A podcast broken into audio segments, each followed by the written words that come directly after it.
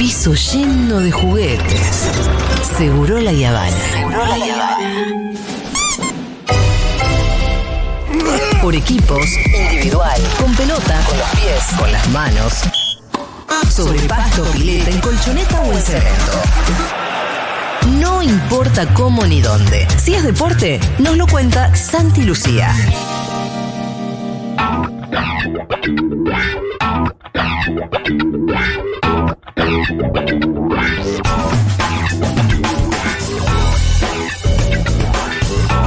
Bueno, este es el momento en el que el mejor periodista deportivo del país llega al piso de seguridad de la Habana. Eh, nominado, un premio. Ahora Santi Lucía. Es verdad, cuánta gente que me considera que yo lo agradezco muchísimo, en este caso la gente de Tribuna Deportiva, que suelen promocionar eh, permanentemente transmisiones de tele y de radio fundamentalmente. Eh, y sí, ayer la verdad que me sorprendió un montón y son cosas que, que gratifican, que Obvio. yo las creo hasta como inmerecidas porque entiendo que hay muchos comentaristas que están, tienen una estatura que yo no la tengo como comentarista de fútbol, Hay muchos pero, que son pero lo agradezco. también. No, pero lo agradezco, la verdad que estar ahí está buenísimo, así que gracias Bueno, Rolito. por felicitaciones. Gracias también Pitu. Qué genial. Santi, ¿qué tenemos para hoy? Bueno, tenemos eh, cantidades de cosas, Rolo, vinculadas al deporte. El tema central, evidentemente, de la semana, de los últimos días, tiene que ver con el seleccionado argentino de fútbol y todo lo que hay para decir que gira en torno um, a, la selección, algo de lo que sucedió el otro día frente a Uruguay y lo que viene mañana, fundamentalmente, ante Brasil. Así que la, la primera arista que vamos a, a tocar tiene que ver con eso, con la selección argentina. Eh, intuyo que habrán visto los dos el partido Sí, contra, sí, sí, sí. contra la Celeste el otro Eh, día. Creo que la Argentina, eh, a diferencia de otros tiempos, tiene equipo que le permite ganar algunos partidos sin jugar eh, bien. Sí, bueno, y eso Estructura, no me sí, refiero. Y también tiene que ver, Pitu, con el, con el viento a favor con el que juega la selección. Que eso también es inevitable no mencionarlo.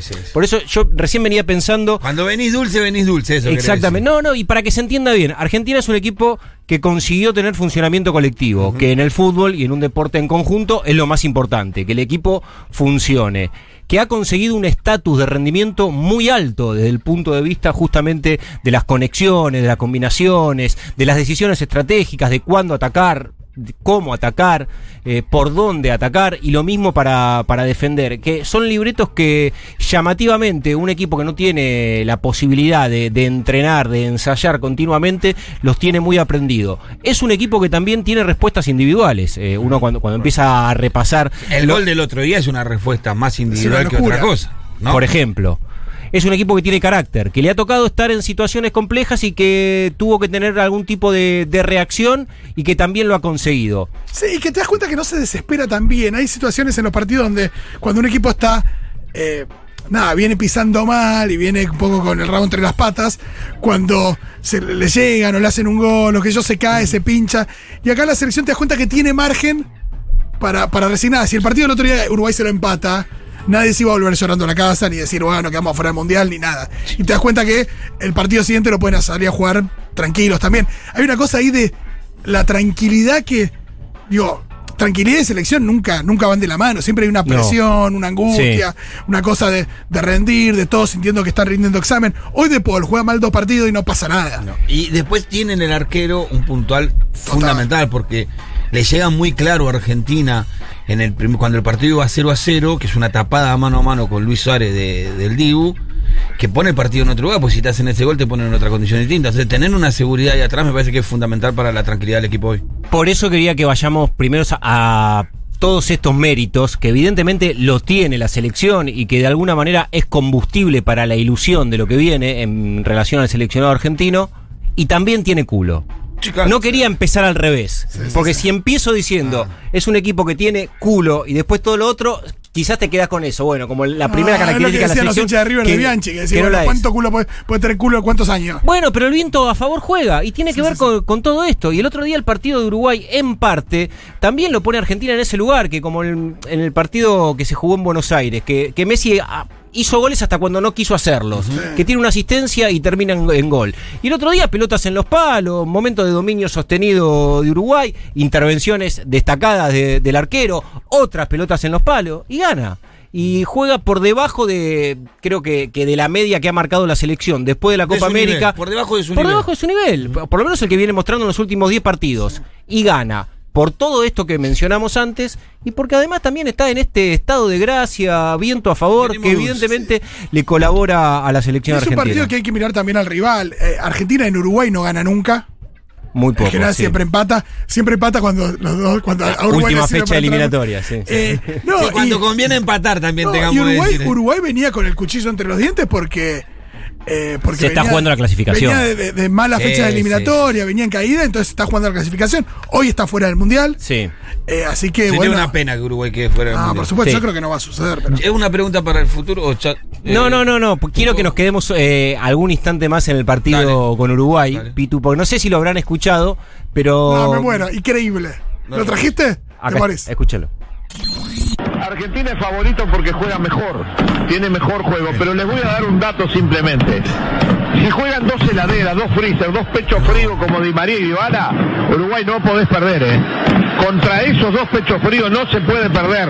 Dybala y Di María, dos terribles pechos fríos que vienen a jugar acá. Está buscando Di María, tocó para los yernos. La tira hacia adelante, marca bien Piqueré. La va sacando del fondo. Se queda con ella, Piqueré, pegale. Y la perdió y se la llevó sobre el sector derecho y ataca Dybala y mire qué peligro. Allá corre Dybala, va para Di María, tiro al arco.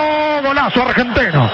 Golazo argentino, Di María, el fideo. ¿De dónde, de dónde vino? La heladería vino ese gol. Claro, a- lo que Pero llama en la el mismo atención. momento no era un corte, ¿eh? No, Claro. nunca. Pasa del comentarista al relator, pero, no hay un corte. Nunca podía hacer una cosa así. Es que está tan comprimido, ¿no? En un minuto nada más. Escuchamos un minuto de Daniel Ordóñez, es el, reda- el relator en Es- Nacional es Montevideo. por, por los fuegos artificiales que se escuchan de fondo es cuando Argentina estaba saliendo a la cancha. Apenas empezó el partido, Pitu, si el gol de Di María fue a los seis minutos. Sí, sí, no, no fue que lo dijo y a los 10 minutos pasó. Sí, Claro, sí, no, en la misma ahí jugada. está. Eh, Me- sí, eh, yo es creo el que lo correlato viene de la diciendo acción. cuando está por arrancar el partido que todavía Claro. están los fuegos artificiales de fondo. Sí. Eh, pero es cantado que cuando vos decís una cosa así, un jugador que va a jugar en contra tuyo, sé que te hace el gol seguro. Sí, que ahí hay una precaución que tenemos que tener los que participamos fundamentalmente en transmisiones de radio y de televisión, que estamos con la cosa en vivo. Claro. Que por ahí el que hace gráfica tiene algún Tiempito, un claro, tiempito, un tiempo claro. más para decir, uh, mirá el muerto de cualquiera, no sé, qué sé yo. No, de- no podés hacer una cosa De Santiago Lucía, mirá, no Aparte- hace nadie. El otro aparte- día después si te hizo dos goles, escribís y lo cambiaste. Aparte está diciendo el muerto de Dybala, que es el 10 de la Juventus, y el, y el muerto de Di María, que No, juega en. Digo, también hay una cosa ahí donde el gol para salir campeón de la Copa América en el, en el Maracaná.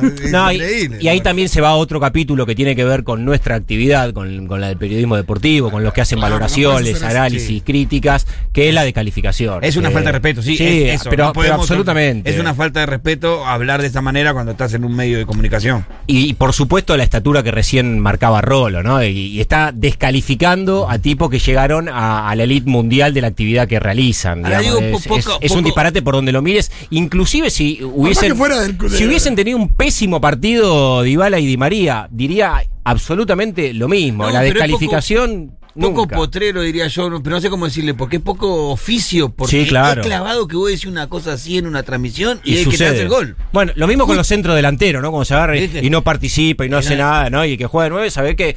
También es cierto que muchas veces sucede todas esas descripciones, pero mientras no se descalifique ni, ni se le falte el respeto, en este caso al protagonista, eh, Sí. está bien, me Se puede parece, decir lo marcar mismo de la otra falencia. manera, pues. Absolutamente. No, y también del rival es muy raro también, porque una cosa es, no sé, un, un, nada, un periodista partidario enojadísimo porque un equipo se fue al descenso, no sé, Ah, pasó bueno, algo, sí. pero eh, esto es muy raro porque aparte ni siquiera los rivales, no sé, por ejemplo, no sé, le tenés que ganar a Bolivia en el Monumental para clasificar al Mundial. Y el, y el relator puede decir, bueno, Argentina con todo lo que tiene no puede perder contra Bolivia. Sí, sí. Algo así, pero decir, estos son unos muertos que estás en... No, ojo que tenemos, nosotros también, ahí me hiciste acordar vos, eh, Fito, cuando hablaste, tenemos alguna radio, viste, muy par- de, eh, de parcialidad. Sí, partidaria, lo- lo medio partidario, Muy chiquita sí. que dicen cualquier WhatsApp, Sí, es pero no, es, cierto. no, no sé qué dimensión tendrá la radio. eh, eh, No, es una red importante. Bueno, Uruguay. por eso, no, no es un, Una red no- importante. no es, por, por no hacer chivo, la red, por ejemplo, en una transmisión de la selección diciendo una guasada de esta. Pues yo tenés Absolutamente. Matadero, mi pasión, que cuando te transmite Chicago putea a todo el mundo, Sí, pero es claro. del barrio el pibe, ¿viste? No, más vale, acá hay una responsabilidad mayor, pero bueno, es, es muy, es muy explícito lo que Eh, sucedió. Santi, ¿te pasó ¿no? alguna así? No digo de, de decir son unos muertos, pero decir, che, hoy está pagado eh, Palermo y que de repente pum, un gol. No, sí, me pasaron ni siquiera vinculada con la selección y, y grande, digo, de valoraciones, inclusive de análisis mayores. No, en un partido no recuerdo una así tan puntual, pero mismo de Scaloni. O sea, Sí, yo, sí. yo soy un convencido que Scaloni no tenía los méritos para llegar al lugar que llegó. Y que terminó haciendo todo bien. A mí me cayó Pero, bien to- por, pero por to- Ajeo. toda la carga que, que- que pensábamos que tenía que tener un, eh, un- un entrenador de fútbol para llegar al punto máximo del fútbol nacional, que es ser el técnico de la selección argentina, creo que rompió todo. no lo tenía hecho el recorrido. Claro. No lo tenía hecho el recorrido. rompió y tampoco los tenía los méritos. Digo, había 50 técnicos que tenían seguramente más, más argumentos eh, y, y- y una carrera más meritoria que la, de que la de Scaloni. Dicho esto, Scaloni llegó y la verdad que hizo todo bien. Todo bien. No, a, a- eh, a mí me, me- a mí me, me Y San Paoli también, no, no me quiero olvidar de las mías, ¿no? Porque yo Sampaoli. quiero ser- San Paoli también, cuando llegó a la selección, yo estaba convencido de que. Sí, de que Argentina iba a tener un, Yo también, un entrenador yo y que. Sí, pero todos Y que iba a ser protagonista en la Copa del Yo Mundo. creo y que si hacías una encuesta en esos días, el 99% de los Bueno, argentinos quería San Paoli. venía con buenos argumentos eh, San Paoli. A mí me pasó julio del año 98. Eh, yo dije, para mí Bianchi no, no es un buen técnico para Boca. Oh. Eh, ¿qué es Y eso? bueno, que pasa. Eh, traje un dato que el otro día lo habíamos compartido también cuando estábamos hablando de selección en medio de, de una fecha de, de eliminatorias, porque hace un rato nada más que dio la conferencia de prensa Scaloni y vamos a escuchar un minuto. Tiene que ver con algo que hablábamos, con que estaba Julita ese día, con lo, lo hablábamos con Julita, con vos, Rolo, y también con, con Pitu, en relación a la competencia de la selección argentina. Digo, mañana va a enfrentar, por supuesto, al seleccionado más calificado del continente, que es Brasil, y ese tipo de, mm, de desafíos son los que necesita un equipo que, que está en crecimiento. El único seleccionado que jugó todos los mundiales. Bueno, y hay un, hay un punto que evidentemente eh, es sensible a la hora de querer hacer un diagnóstico lo más eh, serio y sostenido posible en relación a la selección argentina de fútbol. Y tiene que ver con la no competencia que tiene con los equipos y con los seleccionados europeos. Con Lionel Scaloni la Argentina jugó 40 partidos. Sabemos que viene de un invicto de 26, uno de los más una de las rachas más prolongadas en la historia para la selección argentina. El El número es un poco más de 30, ¿no? Del Coco 33 Basile, del Coco Basile, entre el 91 y el Que se pierde 93. contra Colombia allá en las eliminatorias. Exactamente, y después viene el Claro. 0-5 en el Monumental. Pero de estos 40 partidos de la selección de Scaloni, ¿saben cuánto jugó contra seleccionados europeos? Ninguno. Dos. Uno. Uno. Mirá. Uno, claro. Uno. Contra Con- Alemania. contra fue- Alemania fue un empate. Que, que fue un buen 2 partido de 2. Argentina. Sí. Un buen Fue un, buen par- un muy buen partido de Argentina. Sin Messi. Sin Messi ese Sin día. Messi fue. Y voy a dar otro dato, y me van a ayudar ustedes porque lo voy a hacer de memoria, igual no, no- no- no hay que ser demasiado memorioso. Eh, mundial, no, Argentina gana la Copa del Mundo en el 86, 86. Mundial 90, ¿cómo queda fuera? Alemania. Argentina, bueno, llega a la final, ¿no? Llega a la Pero final, pierde con gol de Alemania. penal 1 a 0 con Alemania. Mundial 94. Contra Rumania en Contra- octavos. Mundial 98. Contra eh, Eh, Holanda en cuartos. Holanda en cuarto, claro. Gol de, sí, Holanda. Mundial 2002 queda Contra fuera en fase de grupos, Sí. pero Contra Suecia, Suecia. y pierde con, Empata 1-1 con. Todo empate. Y no, y pierde con Inglaterra. con Inglaterra. Pierde con con el gol de David Beckham. Beckham. Mundial 2006.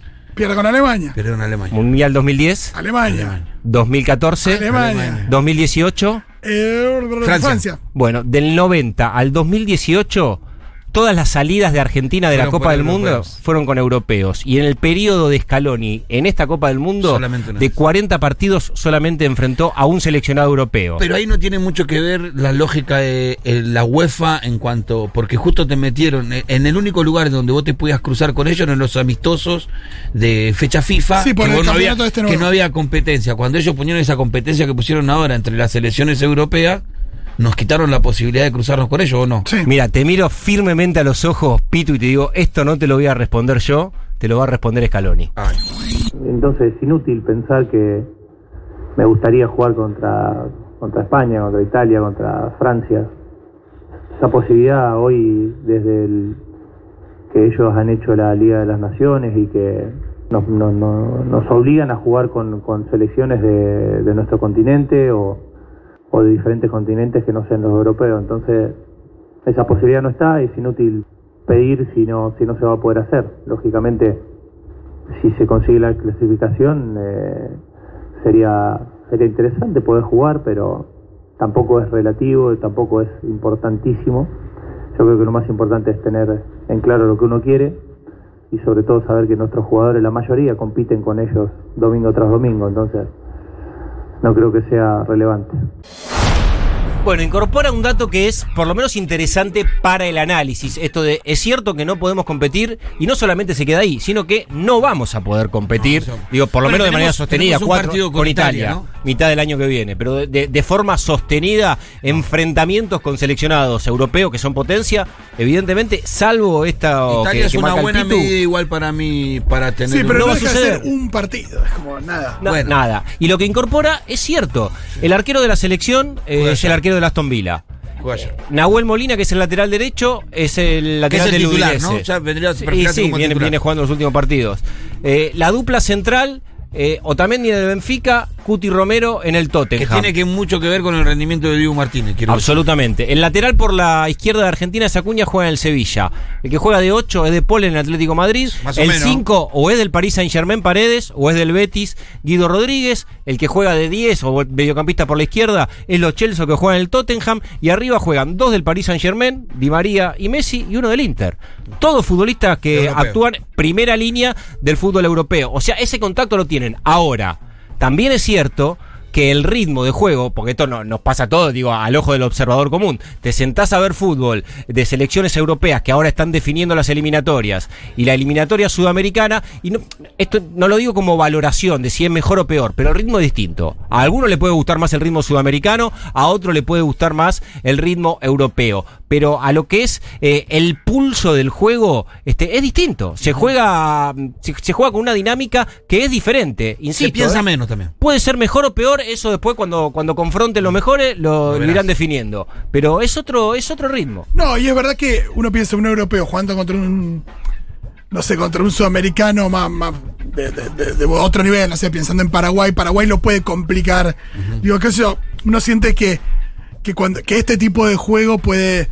El fútbol es así. Sí, que me parece que puede, no sé si anular o cómo se dice, a, a aquel tipo de juego. Pero Argentina que, que tiene que ser protagonista, hay que ver cómo, se, cómo se lleva con ese tipo de juego. Sí, absolutamente, Rolo. Y, y lo último que quiero decir de, de selección para, para ir a, eh, a- a una historia de los últimos días que es verdaderamente increíble, que tiene que ver con el fútbol femenino. Lo último que quiero de- decir de la selección, esta madrugada vimos las imágenes de San Juan. Hace poco, Rolo, vos intentaste ir a ver a la selección y sigue siendo increíble, increíble. Cuatro, cuatro kilómetros y medio de cola de una fila de seis autos juntos, seis, siete autos en fila. Pero fíjate la locura que ya se mide en kilómetros. eh, Cuatro kilómetros la, de cantidad cola. de. No, pero aparte cuando me dice cuatro el kilómetros de cola, dije, bueno, pero no era una cola de un, un auto atrás del otro, eran, Eran seis, seis. autos en fila. Sí. Y que había seis, seis, seis, Sí, seis. y no solamente en auto, además había Ah, gente no, de a pie, con reposera. Me parece que es un acierto. En- eh, yo mi, mi visión es que es un acierto ir a jugar al interior Sí, por claro. esto que provoca con la gente, pero aparte, porque no sé si lo ideal es jugar en una cancha tan rápida con Brasil como es la del Monumental. Creo que hay dos estrategias, una futbolística y una que tiene que ver con la convocatoria de la gente, me parece a mí. Sí, y a mí la que, por lo menos, mm, la que me genera más satisfacción tiene que ver con, esto, gente, con, claro. una deuda histórica que tiene la selección argentina. De hecho, durante décadas daba la sensación en cuanto a la localía que era el seleccionado de la ciudad de Buenos Aires. Y la verdad que eh, estadio que al, al que lo llevan a jugar al equipo, Sí. lo, lo, Bueno, lo que pasa alrededor, los días previos, es Un, un preámbulo de eso creo que se ve un poco cuando los equipos grandes van a jugar con la Copa Argentina al interior. También, absolutamente. Es como, viste, yo a veces veo a esa gente que se acerca al hotel a ver a los jugadores. Seguramente pasaron años con una gana de, de ver a su equipo y no pudieron y esa Sí. posibilidad de tenerlo ahí cerca, bueno, con la selección se potencia la enésima, ¿no? Sí, y por eso está, está bueno cuando hay algunos jugadores que en- entienden ese momento que están viviendo los que están de la valla para atrás. Que quizás sea la única vez en su vida que estén cerca del plantel de Boca. Por eso cuando pasó lo del otro día de Riquelme, que agarró una señora y digo, to- todo ese tipo de gestos. Eh, Carlitos Teve, que es un tipo de acá, lo hemos criticado por, por muchas cuestiones que tienen que ver con, eh, con, con su vida, pero que en ese sentido, en el de la empatía con, con el hincha, del tipo que se iba a parar a la, a la puerta de un hotel de Santiago del Estero, estuvo siempre presente en cualquier Sí, el situación y futbolista, momento de Boca. el futbolista argentino generalmente es así, no se repite así a Sí. lo largo del mundo y lo hemos visto en algunas Sí, claro. No, y ese argumento sobra, porque el momento que la selección no enamoraba estaba esto de, bueno, quizás se juega, ¿te acordás cuando el Diego llevó a la selección a Rosario como diciendo, bueno, hay otra... qué Para que no yo, lo puteen tanto, No, o hay otro clima, la gente va a alentar más, y que yo me parece que lo que tiene que pasar es que el equipo juegue bien. Después lo otro es porque está bueno que la gente de todo el país pueda ver a la selección. Ese argumento ya debería sobrar. Sí, co- co- coincido completamente con lo que decís, Rolo, firmo al lado. No sé si El escucharon... gol de Dato, ¿no se acuerda del gol de Dato? Lo, El gol de- lo el- último que hizo Dato sí. en la selección. Qué golazo igual. Golazo contra Brasil y ya está. Sí, que cuando- en el Rosario fue en el gigante Exacto. Rayito. 3 a 1 terminó el partido. Sí. Sí. No, nos ilusionó el. Sí. No sé si escucharon hablar de Aminata Diallo. Aminata Diallo es una futbolista que juega en el Paris Saint-Germain, que vivió una situación en los últimos días que está envuelta en una historia que todavía no terminó de definir la, mm, la fiscalía que está al frente del caso de Aminata Diallo, pero que es verdaderamente muy particular. ¿Qué es esta historia? Aminata Diallo, de acuerdo a los que están investigando, habría orquestado todo durante una cena en la madrugada del 4 de noviembre, hace poquitos días, Pitu, cuando el equipo femenino del Paris Saint-Germain este, justamente había organizado en el Bous de, de Boulogne, no sé si se pronuncia así, si no, perdón a los puristas eh, franceses, es un restaurante de París donde asistieron todas las jugadoras y miembros del cuerpo técnico. Aminiato fue acompañada por Keira. Hamaraui. Hamaraui, eh, una vez que salieron del restaurante, iba en el mismo vehículo que Aminata Diallo. Ellas fueron asaltadas. Diallo era la conductora del vehículo en el que iba post cena con su compañera. Paran al vehículo dos encapuchados, las hacen salir del auto y a Hamarawi le golpean las piernas con una barra de hierro. O sea, dos jugadores de fútbol en un auto, se le paran dos encapuchados, las hacen bajar y a una de las dos le dan con un fierro en las piernas. Qué turbio todo. ¿no? Tiene, Todo. sí, tiene lesiones, este, obviamente, tiene que ser hospitalizada. A los pocos días, a, a dos días después de, de la cena, tenía un partido muy importante, el París Saint-Germain, frente al Real Madrid. En ese partido, Aminata Diallo termina siendo mm, titular y quien no puede jugar ese partido es Hamarawi. ¿Qué es lo, lo saliente de esta historia? Uh, ahí ya empiezan a cerrar los cosas. ¿Qué es lo saliente de esta historia? Se viene cada vez más negro esto. Sí, que Aminata Diallo y Keira Hamarawi juegan en la misma posición Claro, y, co- y compiten por un puesto. Entonces, la fiscalía y la policía de, de Versalles está trabajando sobre la Hipótesis. hipótesis de que la autora intelectual de ese asalto de encapuchados y esa agresión con una barra de hierro a su compañera fue justamente Aminata Diallo, su compañera del Paris Saint-Germain. Tan es así que el propio club, el Paris Saint-Germain, tuvo que lanzar un comunicado porque Aminata Diallo fue detenida. Ah, Entonces, el entonces Saint- alguna prueba ya. eh, bueno, la Policía Judicial de Versalles, en el marco del procedimiento abierto después de la agresión del jueves pasado ante la jugadora mm, del club, dice el Paris Saint Germain, condena los, ter- eh, condena los hechos en los términos más enérgicos de la violencia cometida este, y se esperan, obviamente, graves sanciones en caso de que se compruebe de que la autora intelectual de lo que ha sucedido fue Aminata Diallo. Dicho esto, también es cierto que pasaron 48 horas y no tuvieron las pruebas suficientes sobre esta hipótesis en la que ha trabajado la Fiscalía de, de Versalles sobre Aminata Diallo. Me vas a acordar al caso de Tonya Harding y Nancy Kerrigan. Eh, no sé si vieron la película Yo Tonya, que justamente muestra la historia de una patinadora artística norteamericana. Yo la vi. olímpica que a, a su rival, no en un mismo equipo, pero a su, a a su rival para las Olimpiadas, eh, la mandó a golpear por, por, por- por un par de matones.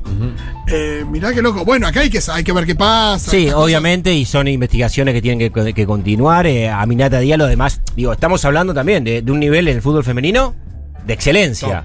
El máximo. De hecho, eh, Aminata, además de ser futbolista del PSG, juega en el seleccionado francés de fútbol, digo, en lo más alto. Y, y por supuesto que alrededor de, de toda esta historia, eh, en París toda- Ah, bueno. todavía sigue dando vuelta un escándalo. Es que cruzar todas las líneas, ¿no? Absolutamente, Sí, que es imagino que, debe ser algo fácil de, de- Digo, si es culpable, no debe ser tan difícil de probar, digo, la relación entre estos sicarios y, Sí.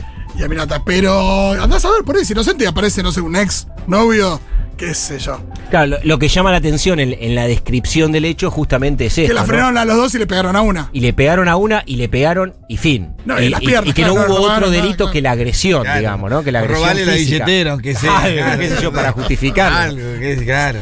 Tirarle a la sube, qué sé yo, Sí, algo. algo, algo no. como pa' que- No pasó nada, no pasó nada. Bueno, y. La otra, digo, supongamos que fue, es tipo, ay, ¿cómo estás? ¿Qué, Claro. qué, qué mala suerte que te pegaron solo a vos y a mí no. ¿Cómo estás? Es el Meryl Streep. Y para no salir del fútbol femenino, se está jugando la Copa Libertadores eh, femenina. Tiene una metodología de competencia que es distinta a la que estamos acostumbrados, eh, lo que seguimos eh, el fútbol masculino. Interesante igual, ¿eh? Sí, que se juega casi con un formato mundialista que llamativamente, y es la primera vez en la historia que sucede en esta edición, se juega toda la competencia en un país, en Paraguay, y la definición por pedido de Conmebol, porque quiere concentrar la definición de todas sus competencias en Montevideo. Una vez que se, con- que se, mm, se conozcan los finalistas, el partido definitorio va a ser en el centenario de, de Montevideo y no en, en Asunción. Digo, el organizador iba a ser Chile. Cuando a Chile le informan que iba a tener todos los partidos y no la final, Chile dice, no, No, toma, claro. quédate con la organización vos, porque... y sí, la verdad como que, que es... Hacer todos los partidos para que la final no Para sea. que la final no se juegue en el lugar donde se hace la competencia es raro, pero bueno, tiene que ver con la Conmebol y con, la- con algunas lógicas que se siguen manejando en el fútbol femenino. Hubo un solo representante argentino, alguna vez ya lo marcamos en el programa, pero también para, para entender cuál es el Pero lugar. San Lorenzo. Claro, ¿cuál es el lugar del fútbol argentino en la región?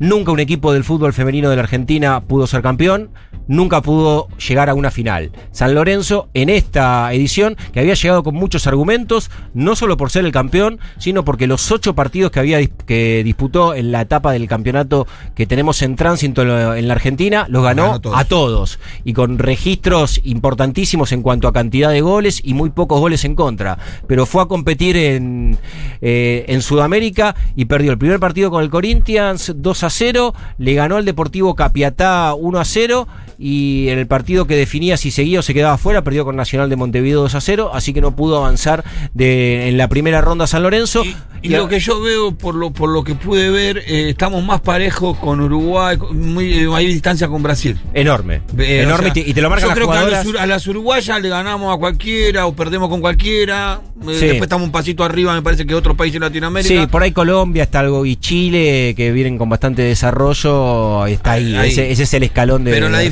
diferencia es con Brasil que tiene Sí, cinco claro. escalones arriba, me parece. Ahí te das cuenta absolutamente. que la variable es el desarrollo.